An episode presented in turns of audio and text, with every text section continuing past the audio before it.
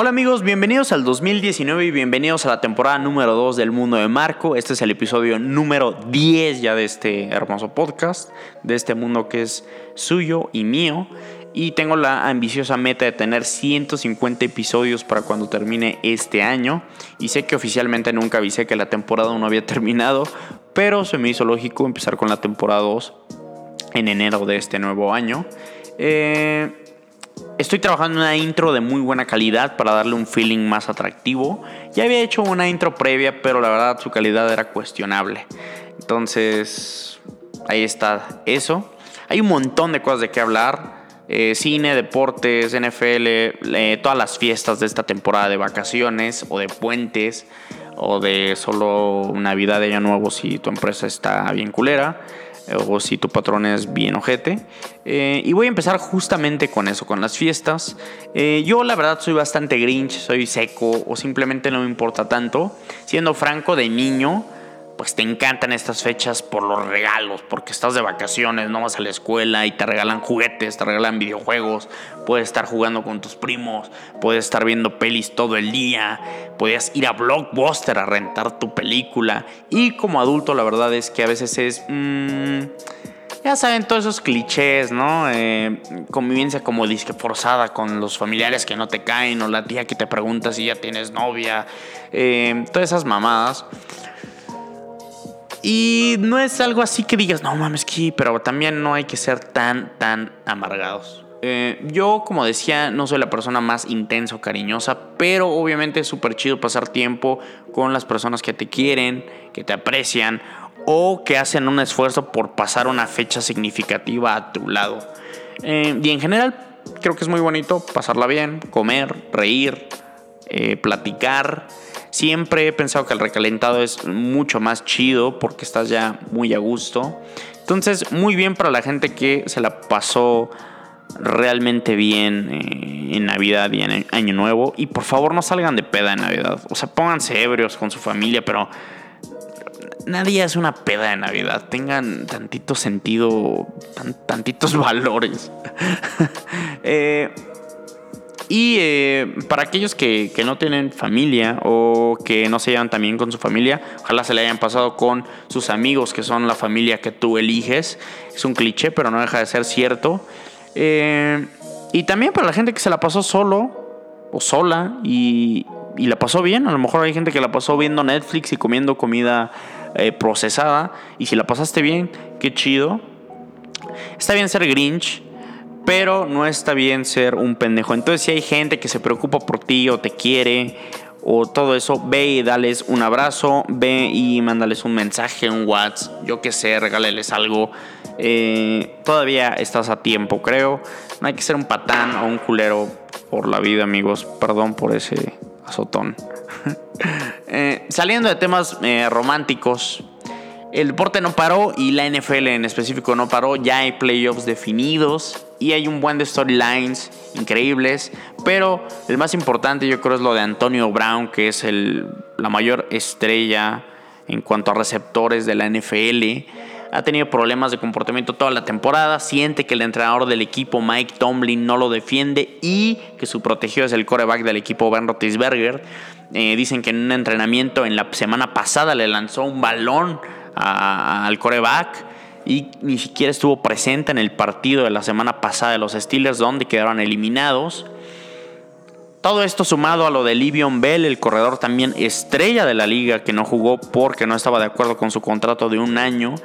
Y aparte, Ben Roethlisberger tira a sus compañeros debajo del autobús justificando que por esas situaciones la franquicia tuvo una pésima temporada.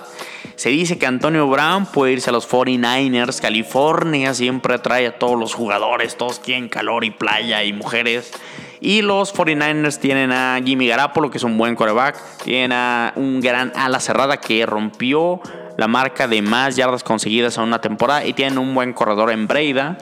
Y otro caso muy similar a un receptor diva en la NFL es el de Odell Beckham Jr., que es extremadamente talentoso, como extremadamente inmaduro también, como que se preocupa más por su cabello, por subir historias en Instagram, por subir la miniserie de su vida, que por hacer mejor a su equipo y entrenar, güey. Lo único que tienes que hacer es entrenar, cabrón, no mames.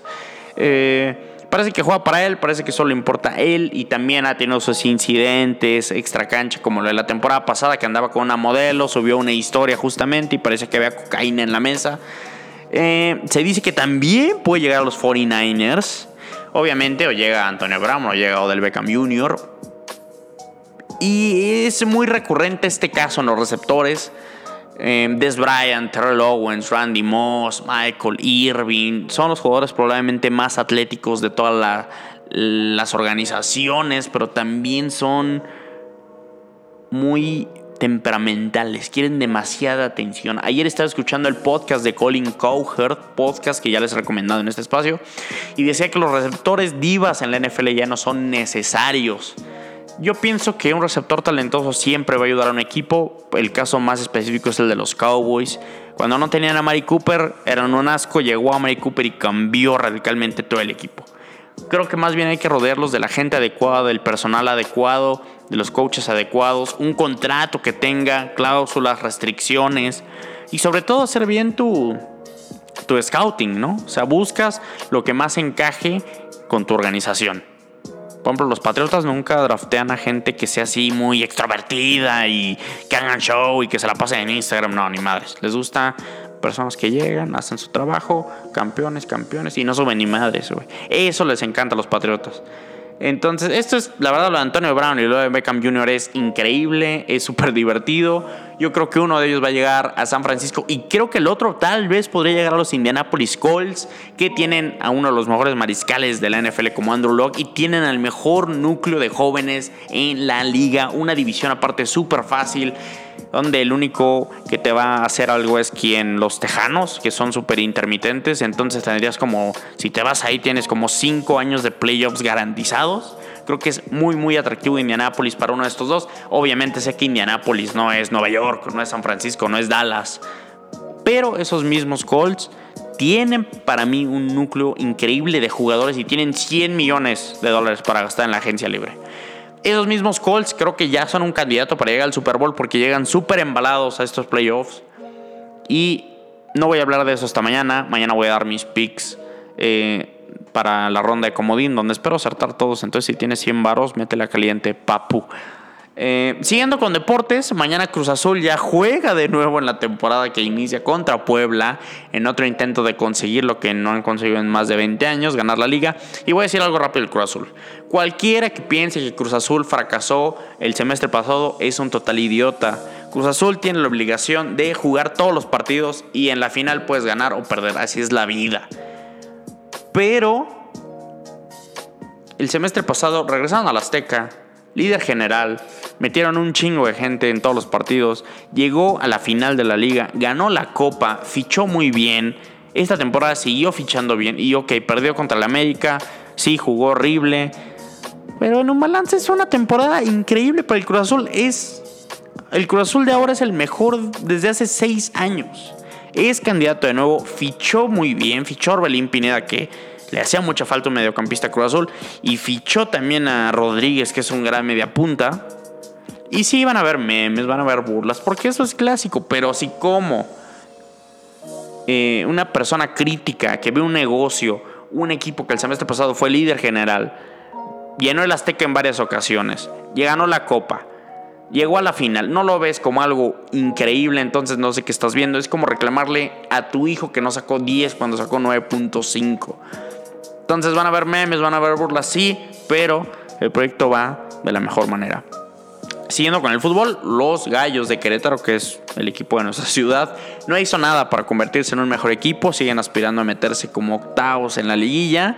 Eh, juegan aquí el sábado contra el Atlas, que hace mucho no era un partido que se, eh, no era un partido que fuera muy amistoso, era un partido eh, violento. A mí una vez me tocó que los aficionados del Atlas tiraron una malla ciclónica para poder golpear a, gente de los gallos. Afortunadamente creo que todo eso ya está atrás. Y tener fútbol de primera división en la ciudad siempre es muy bueno, ¿no? Siempre es un buen plan ir al fútbol. Mañana es el sábado, perdón, es a las 5 de la tarde. Y de ahí te puedes ir después al bar, te puedes ir a la rosca, te puedes ir a cenar, te puedes ir con tu chiquita, lo que quieras. Creo que es un gran plan ir al fútbol a las 5 el sábado. Eh, Siguiendo con deportes, LeBron James en su programa hizo una declaración diciendo que es el mejor jugador de la historia y que lo supo cuando le ganó a los Warriors hace dos años en las finales. Eh, LeBron James ya me está... Es un jugadorazo, pero ya está pecando un poquito de hacer este tipo de cosas como para llamar la atención. Y las comparaciones con Jordan también, no sé qué tan certeras sean. Y mucha gente dice, no, va a ser, va a ser campeón con Cleveland y con Miami Heat y probablemente con los Lakers. ¿Y qué, güey? O sea, Jordan se quedó siempre en los Bulls, güey. Eso está de huevos. O sea, drafteas a un joven, resulta ser increíble. Y mucha gente dice, no, es que Jordan no ganaba sin Pippen. Pues, güey, es un juego de equipo. Sea, no tienes a un Jordan y dices, no lo voy a ayudar. No, güey, dices, tengo a Jordan, le doy el contrato que quiere a Jordan y contrato o lo rodeo de jóvenes o de jugadores buenísimos. Jordan ganó tres seguidos, después se fue a jugar béisbol un año, volvió a regresar y ganó tres seguidos. El básquetbol ese güey lo convirtió en algo global, güey. Fue una, era una locura. Yo era morro y me acuerdo que era una locura cuando jugaba Jordan. Mi familia se reunía para ver a Jordan contra el pinche Jazz de Utah, güey. ¿Quién ha logrado eso? Nadie, güey. Entonces lo siento, LeBron, pero Jordan es Jordan. Y para terminar este podcast en noticias de series o de películas, Netflix estrenó un nuevo episodio de Black Mirror llamado Bandersnatch. Y causó un buen de revuelo en Twitter debido a que eh, si no lo saben, es un episodio interactivo donde tú puedes decidir qué hace el personaje eh, principal. Em, el actor que más, que, me, que más me gustó fue el que la hace de Colin Ridman, que la hace de un programador de videojuegos. Y el episodio está divertido. Ya saben, todo esto de Black Mirror que crea universos deprimentes, tristes, violentos y eh, extraños. No me encanta, pero acepto que es muy innovador. Y creo que sí está muy chido verlo. O sea, tienen que verlo. No para subirse al tren del mame, sino para ver de qué se trata. Creo que está muy bien producido. Obviamente el soundtrack es bueno porque Black Mirror tiene eso que tiende a crearte como ansiedad, ¿no? Eh, y también empecé a ver una serie que se llama You en Netflix, que no sé si sea una como un chick flick en serie de un stalker que está enamorado de una morra y hace cosas cuestionables para estar con ella. La verdad está increíblemente adictiva la serie. Y está bien actuada, entonces también la recomiendo, ¿eh? También la recomiendo, ¿eh? Creo que son 10 episodios. Y en más de Netflix, en esta última temporada agregaron muchas pelis y entre ellas Gone Girl, que está buenísima, Birdman, que seguro ya la vieron, y The Big Short. Si no han visto ninguna de estas películas, recomiendo realmente que vean las tres. Entonces, la neta, qué chido por Netflix que se sigue rifando. Eh, y para cerrar el 2018 lo voy a cerrar con un punto final con el premio al mejor video del año. El mejor video del año es, por supuesto, el de Alex Intec haciendo loops para reggaetón y, y al final poniendo y bailando una canción de reggaetón muy popular. A mí no me gusta el reggaetón, pero la verdad el video es una joya total. Entonces, eso es lo mejor en cuestión de videos del 2018. Muchas gracias por escuchar, muchas gracias por compartir, muchas gracias por darle like, muchas gracias por pues estar aquí en este mundo que es suyo y es mío.